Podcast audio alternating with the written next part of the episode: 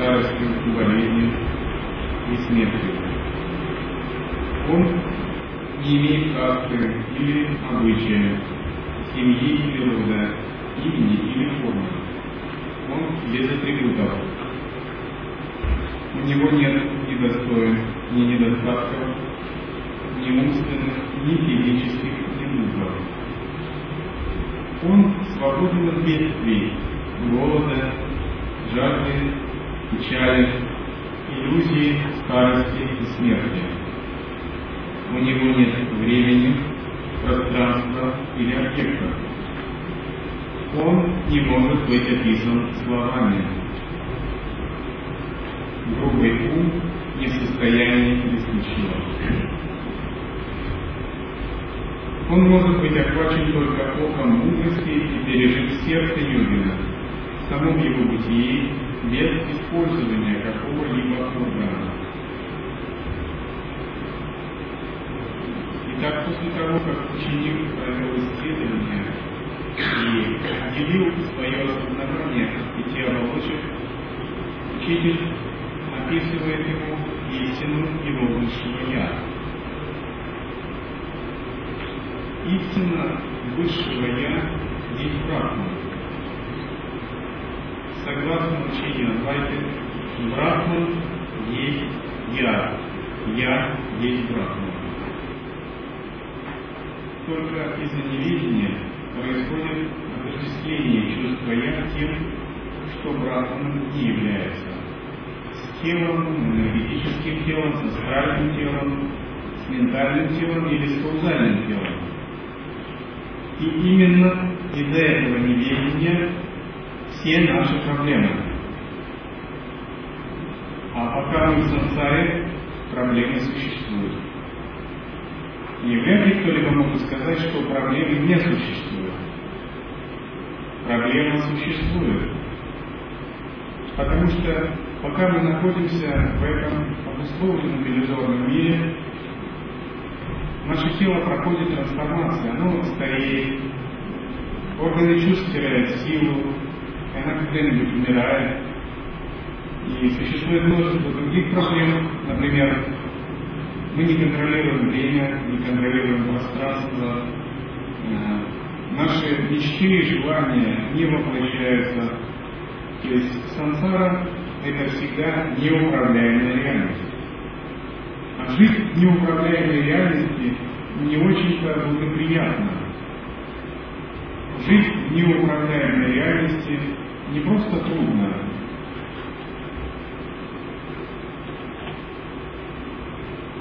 сама жизнь неуправляемой реальности есть не очень такое радостное событие. Потому что всегда существуют какие-то факторы, силы, принципы или законы, которые вас ограничивают, которые вам нечто навязывают. Вы этого не хотите, а все равно вам это навязывается. И при этом ваше мнение не спрашивается. И, конечно, это никому не нравится. Поэтому все мы хотим быть свободными. Мы никто не любит ограничений. Например, каждый из нас хотел бы, может быть, свободно перемещаться по разным вселенным. И не использовать самолет, метро или автомобиль, не стоять в пробках. Нам не нравится, когда пробки, так?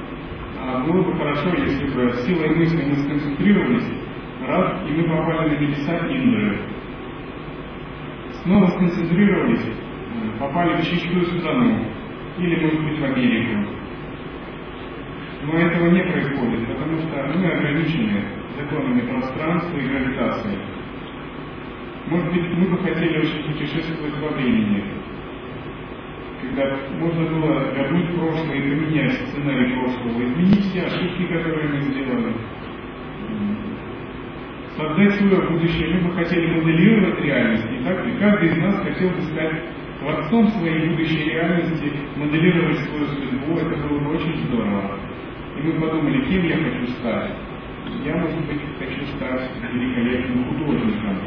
И мы могли создать свое будущее, где мы таким художником являемся. Или я могу стать великим святым или божеством, помогающим другим людям, исцеляющим и тела. И смоделировав такую реальность, мы могли бы ее воплотить. Или я могу стать, по крайней мере, процветающим человеком во всех отношениях, чтобы помогать это делать другим. Но, к сожалению, даже мы не задумываемся о том, что мы можем творить реальность или моделировать реальность силы разума. И даже когда мы ее моделируем, то, что мы моделируем, это остается на бумаге у нас в сознании. А в реальности мы имеем просто ограничения. И чтобы мы не моделировали, нам кажется это очень далеко от реальности. Все это различные ограничения. Эти ограничения существуют и будут дальше существовать, пока не удастся открыть в своем сердце вот эту трансцендентную точку, из которой это становится возможным.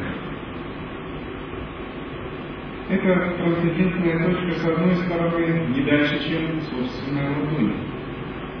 И в нее можно войти прямо сейчас. Именно когда мы в нее входим, заканчивается сансара. Неуправляемая реальность постепенно становится управляемой. Различные проблемы постепенно усмиряются. Реальность постепенно становится прекрасной, чудесной, магической, связанной с осознанностью.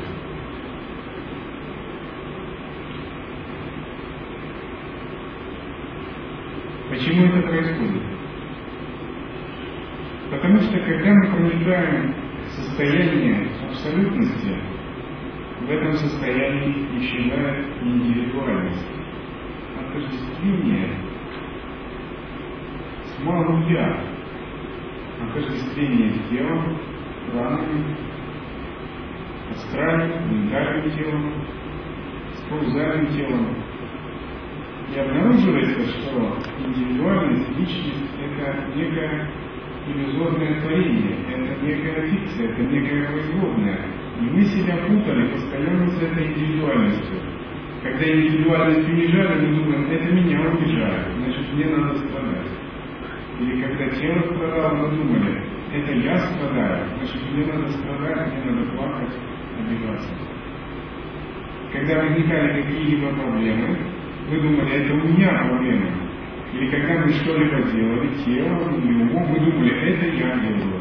Значит, мне надо держаться за это дело, не цепляться за него, жаждать будущих результатов, беспокоиться, если они почему-то не возникают, и пребывать постоянно в таком замешательстве. Это ведь я делаю, я не делайте. Но когда благодаря проникновению в эту точку индивидуальность исчезает, все это видится как иллюзия, как то, что не происходит с нами. Потому что мы это не все, вот это, чем это происходит. Мы это просто наблюдатель, находящийся в трансцендентной точке. И даже если что-либо происходит, чем мы пользуемся, телом, умом, пранами, то это не касается нас прямо. Это касается нас косвенно. Например, если ваш костюм пачкается, вы не думаете, мой костюм, это я мой костюм, я не пачкался. Или если машина царапается, вы не думаете, это я поцарапался. У вас нет такого сильного отождествления и страдания. Вы просто наблюдаете и принимаете решения. Таким же образом, когда мы утверждаемся в этом состоянии свидетельствующего созерцания, мы обнаруживаем, что с нами лично ничего не происходит. С нами лично ничего никогда не происходило. С нами лично ничего никогда не будет происходить. Потому что мы находимся вне всего этого. Потому что в том месте, где есть мы, вообще ничего не происходит. И там нечего происходить. Там нет субъекта, нет объекта. Там нет имени, нет формы, нет концепции.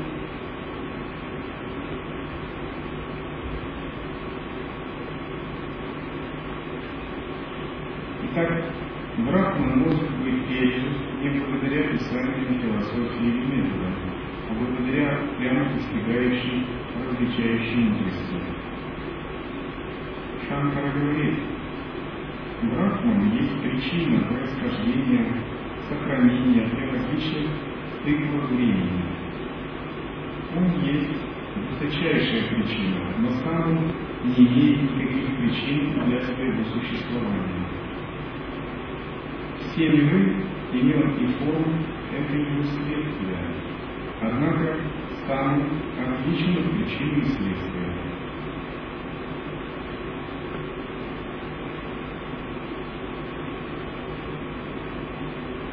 И учитель говорит ученику, медитируй на этой истине в своем сердце, непрерывно, без нарушений, спокойно, используя разум и проницательный интеллект. И таким образом ты обретешь сущность знания свободного от сомнения и прозрачного, как вода на ладони. Итак, на этой истине нужно медитировать в своем сердце, говорит Шанкара. Что значит медитировать в своем сердце? Может быть, надо сосредотачиваться на физическом сердце? Вовсе нет. Хритаям происходит из двух корней – хрит и аям, что означает «это центр». То есть медитировать на сердце означает проникнуть в целостный центр своего существа. И это возможно сделать, когда мы путем развлечения отделяем себя от пяти оболочек и входим в неконцептуальное созерцательное присутствие. Это состояние ни внутри, ни снаружи. Это не сосредоточение на чем-либо. Это не молитва, не визуализация, не мантра, не слова и не мысли. Это просто обнаженное ногое осознавание, вне ярлыков, вне концепции, вне суждений. Само оно вне органов чувств, оно может проявляться через органы чувств. У него нет центра, нет границ, нет точки фиксации. Оно как бы такое простое, безыскусное. Простое не значит примитивное, в нем есть потрясающая глубина. Но простое в том плане, что в нем нет ничего от умственной сложности, ничего сфабрикованного, ничего привнесенного от ума, нет каких-то искусственностей, нет усилий. Оно простое, потому что обнаруживается как что-то присущее нам естественно. Так же, как нам просто принадлежит сердце по праву рождения. Мы родились в этом теле, есть это сердце. Таким же образом нам принадлежит и это состояние. Шанкар говорит, медитируй на этом непрерывно. Мало проникнуть в это состояние время от времени. На нем нужно медитировать непрерывно, пребывать непрерывно. Такая непрерывная медитация называется нидихьясана, устойчивая осознанность. Традиции учения Лара-йоги описывается 16 ступеней проникновения в непрерывную медитацию на естественное состояние. И вначале это как бы вспышка, вы получаете некий вкус и некое озарение. Это подобно тому, как вы идете в темном лесу и ищете дорогу к избушке. И вообще ничего не видите. Но сверкнула молния, и внезапно на секунду, десятую долю секунды вы увидели темный силуэт дома. И этот силуэт мгновенно исчез, и теперь вам понятно, надо идти туда. Это стадия зачатия. Что-то сверкнуло, и вы поняли, вот куда надо идти. Следующая стадия называется вынашивание. Вынашивание означает, вы теперь идете в правильную сторону. То есть вы идете к этому дому, который был увиден во время сверкания молнии в темном лесу. Вы идете, идете, идете, идете до тех пор, пока не придете к какой-то точке. И по мере такого вынашивания силуэт дома постепенно проясняется. Теперь вам уже понятно, что вы идете в правильном направлении. Наконец наступает момент, вы вступаете в этот дом, и все внезапно освещается, все озаряется, включается свет. Теперь вам не надо уже ждать молнии или искать эту дорогу, идти на ощупь. Все теперь понятно и видно. И это стадия называется рождение. Рождение означает, что внутри нас родился бессмертный ребенок. Но, как известно, родиться ребенку это еще не все. Чтобы ребенок выжил, его надо кормить, не так ли? Надо о нем заботиться, пестовать его надо. Если ребенка бросить так, просто не дать ему образование, не кормить, не заботиться, но он может быть не выжить вовсе, или просто стать обезьяной, вот не обезьяной. Были случаи, когда дети теряли в джунглях. Это происходило в Индии. И когда звери похищали детей в трехлетнем возрасте, в пятилетнем возрасте, они жили и воспитывали животные. Некоторые волками, некоторые обезьянами. И они перенимали привычки животных. И когда потерявшихся детей через 10-15 лет находили, то все было безвозвратно потеряно. Они передвигались на четырех конечностях, лаяли, кусались, бегали, подобно животным. Но они не могли восстановить свой человеческий интеллект и свою человеческую разумность. Они не получили, хотя они родились людьми, их кармы, их заслуги не хватило, чтобы получить человеческое воспитание. Они стали малыми. Таким же образом, когда мы пережили вкус недвойственного созерцания, и в нас оно родилось, еще нам предстоит довольно долгий-долгий путь. Долгий путь пестования, воспитания, закалки этого состояния. И, разумеется, на переживании недвойственного состояния еще ничего не заканчивается. И пестование этого рожденного недвойственного состояния это и есть принцип нидитьясана, непрерывной медитации удержания. То есть мы его стараемся удерживать из секунды в секунду, из минуты в минуту, изо дня в день, из недели в неделю, из месяца в месяц, из года в год, когда мы стоим, когда мы разговариваем, ходим, спим, лежим, едим, испытываем удовольствие или страдаем. Это такое терпеливое вынашивание нерожденного состояния. Здесь важно понять, что теперь вся наша жизнь изменилась. То есть мы обрели внутренний центр, и вся жизнь вращается только вокруг этого центра. Если раньше мы были эксцентриками, у нас не было центра, то теперь мы центрировались, мы обрели этот внутренний центр. Этот центр у нас родился, и, несомненно, наша переоценка произошла, переоценка реальности произошла. Но теперь нужно всю жизнь, орбиту своей жизни сместить на этот центр. Святой он думает только о Боге. Он говорит о Боге, размышляет о Боге, делает для Бога, он отождествляет себя с Богом, он служит Богу, он спит думает о Боге, он медитирует на Бога, и для него ничего нет другого, кроме Бога. Каково состояние святого? Не святой человек может или вообще не думать о Боге, или он уделяет Богу очень мало времени, для него Бог не такая уж важная вещь. Но когда мы утвердились в созерцательном присутствии, мы получили переживание рождения, мы словно планета на орбите начинаем вращаться вокруг этого центра. И мы вращаемся в надежде, что мы будем подходить к этому центру еще ближе. Мы далеко не сходимся с орбитой. В этом заключается пестование. Наконец, когда мы центрировались, и нам удается удерживать это состояние, мы все-таки еще обнаруживаем, что у нас есть много несовершенств, много недостатков, много разных негибких переживаний, неинтегрированных эмоций. Есть много еще чего, что отделено от этого состояния.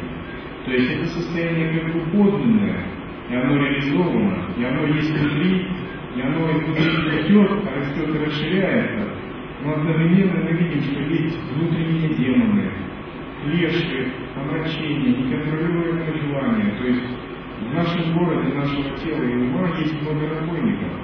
Эти разбойники периодически поднимают голову, некоторые хотят жить сами по себе, ведут собственную внутреннюю политику. То есть в нашем сознании еще есть такая э, духовная масса, которая вовсе не желает просветляться.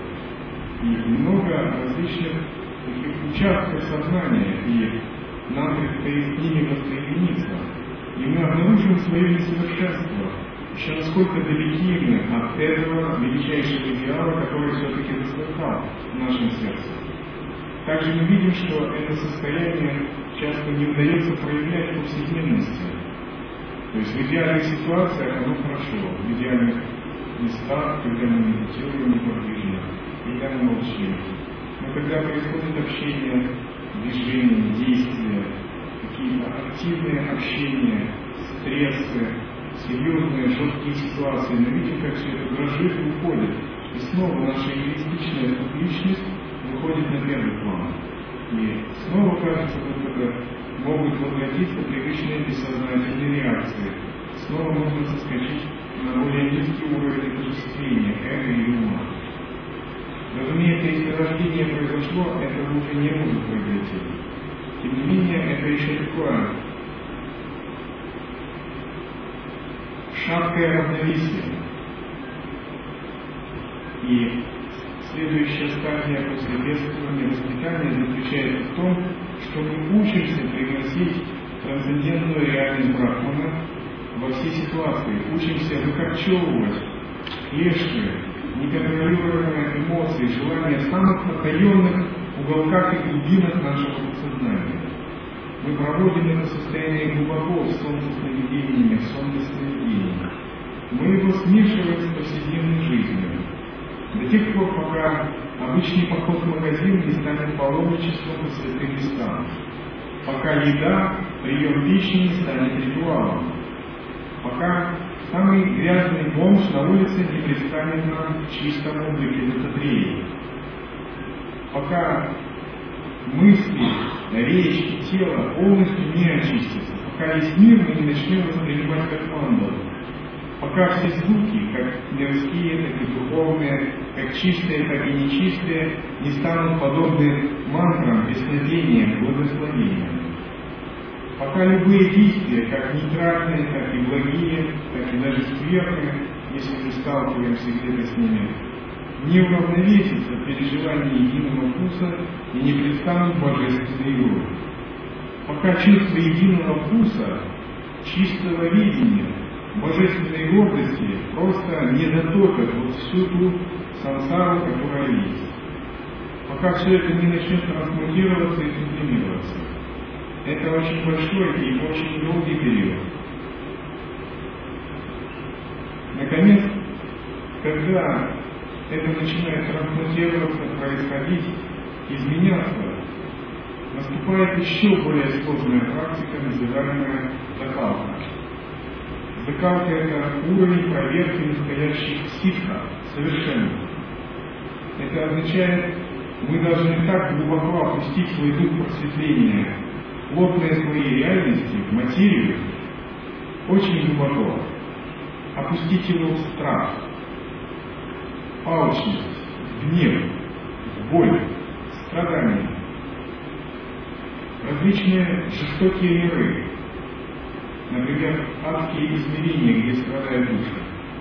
Это настоящая жертва, жертвоприношение своего света осознавания ради других. И удержать его, не потерять его. Не просто опустить и потерять, а закалить его через такое нисхождение. Это святой, который не сходит в ад, чтобы силой своего страдания спасти живых душ, живые души оттуда. И закалка означает, что ты можешь не зайти в самые глубины материи, дикой, необузданной, жестокой, яростной, синтегрироваться с гневными божествами и не потерять светлое недвойственного сознания. Если святой или свит имеет такую реализацию, он может не зайти даже в ад, и силой света своей осознанности приказать духом, ограждающим и стерегущим души в аду в нижних измерениях замолчать, оцепенеть, остановиться и вывести за собой десятки страдающих существ. Это форма, как может проявляться стадия закона. И, наконец, когда эта стадия пройдена, и наше недвойственное состояние действительно обрело мощь и огромную духовную силу, наступает время, когда мы можем его просто отпустить на свободу, позволить ему летать свободно, как птица. Тогда уже больше не надо о нем заботиться, больше не надо ничего делать, не надо же думать об этом. Оно просто существует естественно, само по себе когда можно просто пребывать в состоянии игры. Это состояние игры, когда ты действуешь в унисон с божественной волей, и божественная воля проявляется через тебя. Разумеется, йог на этом уровне обретает непрерывное сознание, сне со сновидениями и во сне без сновидений. И возвращаясь в собственное состояние, сам он пребывает в этом непрерывающемся осознавании. То есть он находится в бодствующем мире, но сам он как бы не покидает сна без сновидений и того, что еще лучше. Он снова, словно смотрит на мир глазами на без глазами глубоко спящего. Он разговаривает, ходит, действует. Но на самом деле он подобен младенцу, который Ночью он служит матери, чтобы пить материнское молоко. И младенец пьет материнское молоко, но сам он как бы полностью не проснулся. Он одновременно пребывает в своем сне еще, внутренней реальности. Таким же образом, днями он видит мир иначе, потому что смотрит на мир сна без сновидения. Он вроде бы и в этом мире, но одновременно очень-очень далеко. Он в том мире, где нет формы, цвета, запаха, вкуса, действия, субъекта, объекта, в мире сна сновидений, в том мире, где ничего никогда не происходило. И когда это состояние транслируется в наш относительный мир, то говорят, что происходит либо божественная игра. Больше нет действия, нет субъекта, который бы действовал, и нет причины следствия, а есть проявление игры этого безграничного разума.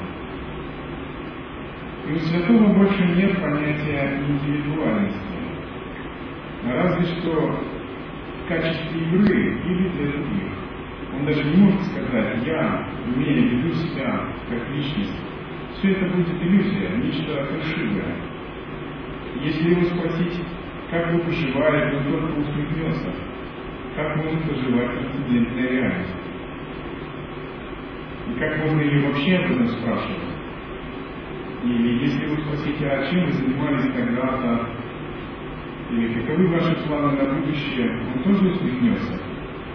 Потому что в этом месте нет никаких планов на будущее, в этом месте нет никаких занятий, в этом месте невозможно чем-либо заниматься об этом месте невозможно что-либо говорить. Это все неадекватно. И все эти вопросы, они просто как лепит безумца, они абсурд. Это просто театр абсурда. Об этом невозможно спрашивать, об этом невозможно говорить. Конечно, для других можно нечто выдумать, чтобы удобно было разговаривать. И чаще всего тогда святые некоторые просто отказываются говорить на эту тему. Они до конца жизни просто молчат они становятся малумными, молчащие святые, поскольку все закончилось. Другие святые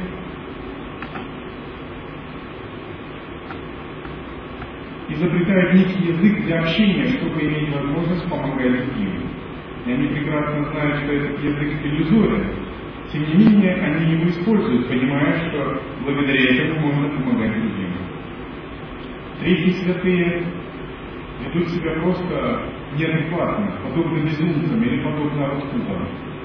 Разумеется, они внутри всегда нормальные, и они всегда контролируют себя. Тем не менее, это юродство, это их способ самовыражения, это их способ дать миру дальше шанс измениться, указать миру на некую трансцендентную реальность, которая находится за пределами человеческих представлений. Еще святые есть, которые ведут себя подобно обычным людям. Они могут представать как ученые, старик, просто монахи. Они стали настолько пустыми, у них все настолько глубоко растворилось, что они готовы принять всю иллюзию этого мира и всю глупость этого мира, все его игры и все осуществления. Они готовы плакать плачущими, смеяться смеющимися, танцевать танцующими и молиться с молящимися. Они полностью открыты и распахнуты для этого мира, будучи пустыми. Нет такой точки зрения, которую им надо занять, нет такого дела, которое им надо сделать. Нет чего-то, что им надо отвергать, нет чего-то, что не надо отвергать. Они просто наблюдают окружающую среду и просто спонтанно мимикрируют под нее, растворяясь в окружающем, действуя подобно обычным людям. Это разные модели поведения святых, реализовавших это состояние. Однажды некий учитель и ученик, путешествуя, зашли э, в таверну, в караван-сарай. И учителю поднесли чашку с едой, и ученику тоже. Но служитель этого караван-сарая, когда подносил ученику чашку с едой, он делал это с особым почтением. И он выражал ему почтение как святому. А учителя он совсем не заметил. И это было очень удивительно. После того, как они поели, ученик начал спрашивать учителя, учитель, почему этот и другие люди тоже, которые знали учителя, почему этот служитель караван-сарая отнесся к своему старшему ученику с большим почтением, нежели чем к себе. И было так договорено, что они никому ничего не говорили о себе. Они просто действовали инкогнито. И многие некоторые начали думать, возможно, этот ученик выглядит очень святой личностью. Учитель тогда сказал, и этот ученик тоже спросил, почему так происходит. Учитель сказал, ты еще недостаточно путь. Утечки энергии еще есть у тебя. И это заметно другим. Поэтому тебя выделяют, ты подносишь еды. Когда ты станешь полностью пуст, растворишься в окружающем, когда твое эго исчезнет бесследно, тебя никто не увидит. С тобой можно будет прожить всю жизнь, но никто не узнает твои тайны, если только ты не захочешь. Потому что видеть можно только то, что проявлено, что не прозрачно. Но тот, кто полностью растворился, он прозрачен. Он просто совершенно играет свою роль. И чтобы его видеть, нужно очень сильно постараться, поскольку он прозрачен, его совсем не видно. Наконец, еще одна категория – это те, которые сами создают себе роли. Из этого состояния прозрачности и пустоты они моделируют определенные социальные, психологические и другие роли. Например, для помощи другим, для игр, для чего угодно. И таких ролей может быть бесконечное множество. Они играют роль учителей, монахов, духовных наставников, аватаров, мессий. Их роль создана предыдущими кармами, санкальпой, предыдущими намерениями. Но сами они не отождествлены с этими ролями. Они понимают, что это определенная роль, подобная роли спектакля.